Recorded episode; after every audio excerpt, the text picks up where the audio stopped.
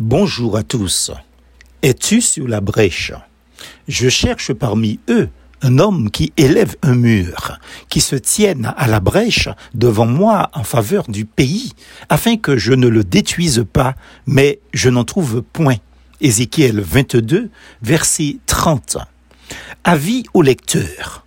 Cette méditation ne va pas plaire aux vacanciers, aux croisiéristes, aux estivants et touristes occasionnels, c'est-à-dire pendant le mois de juillet et d'août, aux touristes continuels, c'est-à-dire toute l'année des diverses églises dites évangéliques, de ces personnes qui voyagent sans se fixer dans une assemblée.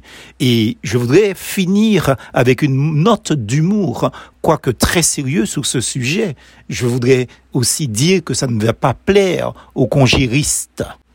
Attention donc, suite à cette lecture, il y a un très fort risque que vous m'aimiez moins, si c'était le cas, au point de me détester davantage comme disait l'apôtre Paul dans 2 Corinthiens 12 au verset 15. Donc si vous voulez avoir une bonne idée de moi, mieux vaut vous arrêter là et ne pas continuer soit votre lecture ici ou votre écoute si vous m'écoutez sur SoundCloud. Et je suis très sérieux là. Dans un monde où les événements vont vite et dans le mauvais sens, prennent de plus en plus d'allure catastrophique moralement et spirituellement parlant, nous voyons des dits évangéliques, entre guillemets, qui se conforment de plus en plus comme les gens de leurs environnements. C'est-à-dire, non seulement ils leur ressemblent, mais ils deviennent et vivent comme les gens du monde. Pourtant, l'avertissement de ne pas se conformer au siècle présent est si clair. Romains chapitre 12, versets 1 et 2 au point où les chrétiens non seulement sont devenus mondains, et je pèse mes mots ici, mais ils ont en plus de cela mondanisé l'Église locale et le fonctionnement de l'Église en une sorte de structure entrepreneuriale comme des centres d'affaires ou des firmes industrielles et commerciales. Mode profit perso, pire, avec une mentalité démocratique ajouter à cela. Alors qu'ils sont les premiers à fustiger et pointer du doigt le peuple d'Israël qui a demandé un roi. Un Samuel chapitre 8 et suivant. Chacun pense à son intérêt personnel dans les églises locales aujourd'hui. 1 Corinthiens chapitre 10 verset 24. Nous en sommes arrivés au point où les croyants parlent de travailler pour Dieu ou pour eux, je ne sais pas. Personne n'est au service de Dieu, mais tout le monde est employé par Dieu. Sommes-nous des serviteurs et des servantes? La question est légitime. Ils sont, entre guillemets, actifs pendant dix mois pour certains, pour d'autres onze mois, et ensuite ils posent leur mois de vacances, ou les deux mois, leurs deux mois de vacances. Bientôt, ils en viendront à leurs arriérés dans l'église, n'est-ce pas? Mais qu'ils partent ou pas en voyage, ou restent au pays, ils sont, disent-ils, en vacances. Sous-entendu, ne me demandez rien, je ne suis ni disponible ni disposé. D'ailleurs, certains le disent clairement, et le pire, c'est que cela vient de personnes que vous pensiez affermies dans la foi. Certains en sont arrivés à suivre et à adopter le même comportement d'électrons libres de ces croyances sans réglage.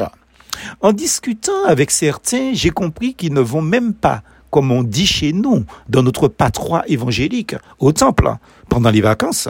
Donc, en plus qu'ils ne font rien pour Dieu dans leurs assemblées, mais ils mettent carrément Dieu en vacances aussi. Et oui, nous en sommes arrivés là. Et puis, ces mêmes personnes, en septembre, se ramènent fiers d'eux. C'est la rentrée des classes pour eux. C'est reparti pour un petit tour de dix mois ou pour d'autres un petit tour de onze mois et fiers d'eux, de ceux qu'ils vont bosser, entre guillemets, pour le boss, pour Dieu, de ceux qui vont faire le taf, comme l'an dernier, pour le boss. En tout cas, pas pour moi, que ce soit clair.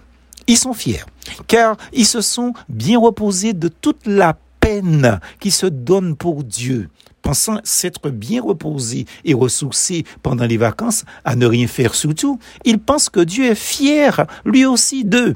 Quelle erreur car dit Dieu, voilà ce que tu as fait, et je me suis tu. Tu t'es imaginé que je te ressemblais, mais je vais te reprendre et tout mettre sous tes yeux. Psaume 50, verset 21.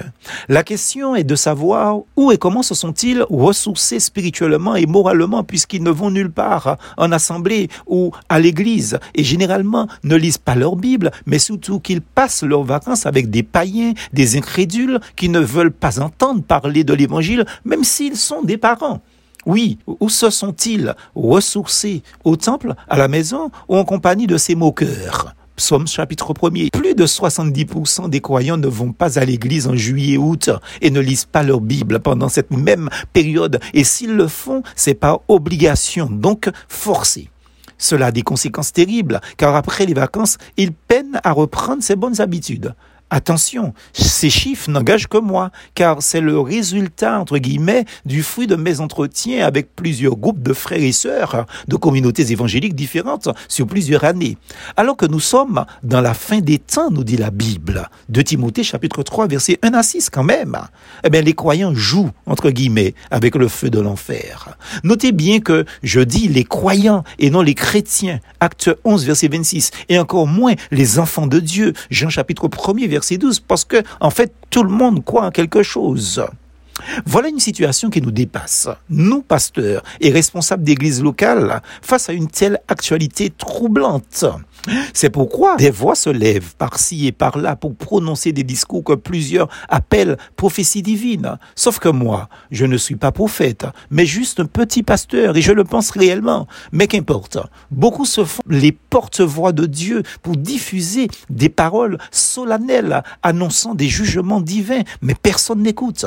Posons-nous la question de savoir si nous devons prêter attention à de tels messages tout comme cette médiocre méditation que j'écris en ce moment. Devrions-nous en prendre, en prendre compte En tout cas, il est indéniable, Bible en main, qu'il viendra en effet un temps où Dieu jugera toute iniquité en commençant par ce qui est appelé sa maison, c'est-à-dire l'Église. 1 Pierre chapitre 4 verset 17, là où se trouvent tous ces vases de déshonneur. 2 Timothée chapitre 2 verset 20 et 21.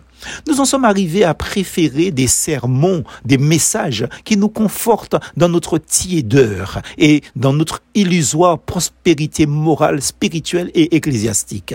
Pourtant, Dieu nous dit fermement d'éprouver les esprits, même tout esprit, pour discerner, pour comprendre au moyen de sa parole, la Bible, surtout de son Saint-Esprit, si celui-ci vient de lui ou s'il s'agit de quelqu'un qui se prêche lui-même. Un Jean chapitre 4, verset 1er. S'il prêche l'évangile de Dieu et de Jésus-Christ, Marc chapitre 1er, verset 1 à 14, ou s'il prêche un autre évangile, Galates chapitre 1er, verset 6 à 9, et 2 Corinthiens chapitre 11, verset 4. Mais de notre côté, prenons garde à ne pas nous laisser bercer par un message frelaté de réussite terrestre et de non-jugement de soi, de non-remise en cause venant de ceux qui endorment plus qu'ils n'éveillent, disait Ézéchiel, chapitre 13, verset 17 à 20. D'autre part, il y a le danger d'en appeler à la seule justice divine et de se faire le bras de Dieu pour frapper et démolir ce qui n'est déjà pas solide ni consistant. Ne tombons pas dans l'erreur du prophète Jonas, qui se souciait plus de sa propre personne que de, la miséricorde et du salut de Dieu envers ses proches. Mais en délaissant nos assemblées de manière systématique et programmée comme si l'Église était une entreprise, n'avons-nous pas laissé la porte ouverte à Satan pendant ces deux mois de Reprenons-nous les gens, frères et sœurs. Des prophètes comme Ésaïe, Jérémie et Ézéchiel ont bien adressé de la part de Dieu, de la part de l'Éternel, des paroles terribles annonçant les jugements à venir. Cependant, ils ne l'ont pas fait sans trembler, sans aimer le peuple de Dieu, sans souffrir, sans pleurer. Dieu s'est choisi des serviteurs qui aimaient son peuple, plus que leur propre vie. Aimes-tu l'Église? Donc le peuple de Dieu plus que ton confort, pour l'avoir autant délaissé entre les mains du diable pendant ces deux mois. Arrêtons de nous mentir à nous-mêmes. Jacques chapitre 3, verset 14. Où prendras-tu la ferme résolution par sa grâce d'être sur la brèche douze mois sur douze? Comme Moïse, qui a instamment intercédé en faveur du peuple, comme pour nous, l'Église, qui encourait la destruction en raison de son idolâtrie. Personne ne s'interroge pourquoi des salles dites des églises se sont fermées et accusent le gouvernement français de scélérat? Et si Dieu utilisait le scélérat pour accomplir son jugement comme Nebuchadnezzar? Moïse, lui, a intercédé alors que l'Éternel lui proposait l'immense grâce de faire de sa seule descendance une nation bénie.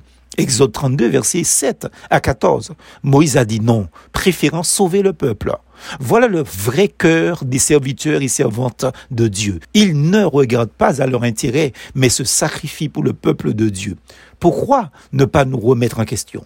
Pourquoi ne pas agencer nos vacances et faire en sorte que le service du Seigneur ne souffre d'aucune lacune, d'aucun trou fonctionnel, ni surtout de manque de ressources humaines? Pourquoi est-ce que nous ne nous donnons pas en libation, comme le dit l'apôtre Paul dans Philippiens chapitre 2 au verset 17 et dans 2 Timothée chapitre 4 verset 6 pourquoi penser à son confort au détriment du peuple de Dieu et prétendre qu'on aime Dieu, qu'on aime son Église et qu'en même temps on l'abandonne Jean, débrouillez-vous, ne me demandez rien, même si je suis là, je ne suis pas là. Un peu charnel comme attitude, non?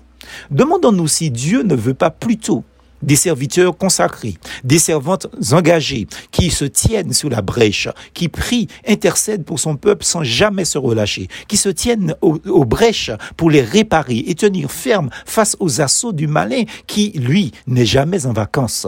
Vers 28, verset 15 et 1 Pierre chapitre 5, verset 8. Soyons intelligents et vigilants, comme des vrais frères et sœurs qui se concertent afin que l'équilibre des églises locales ne soit pas ébranlé par des absences programmées et égoïstes.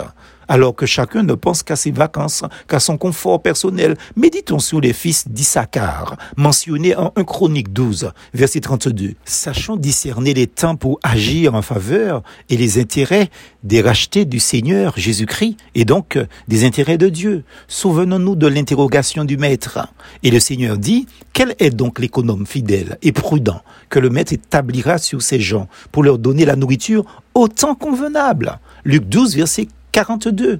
Si tu ne penses qu'à ton confort perso à tes vacances, tu es déjà disqualifié. Bien de nos devanciers dans la foi se sont tenus aux brèches de la muraille pour restaurer et pour réparer, non pour se lamenter passivement de la ruine comme le font les Juifs en Israël. Alors je pose la question finale. Qui se tiendra non pas à la rentrée ou à sa rentrée, mais qui se tiendra 24 heures sur 24 et 365 jours sur 365 jours à la brèche par amour pour Dieu, certes, mais aussi par amour pour les enfants de Dieu. Jean chapitre 1er verset 12. Eux qui sont nos frères et nos sœurs dans la foi. Oui, qui? La question se pose car manifestement Dieu se la pose, me semble-t-il toujours. Un homme a répondu oui, il s'agit du prophète Ésaïe. J'entendis la voix du Seigneur disant, Qui enverrai-je et qui marchera pour nous? Je répondis, Me voici, envoie-moi. Ésaïe 6, verset 8. Plusieurs autres ont dit aussi oui, et pas les moindres, dont Jésus-Christ donnant le divin exemple. Hébreu 2, verset 13. Mais toi, que dis-tu? Plus fort en Jésus.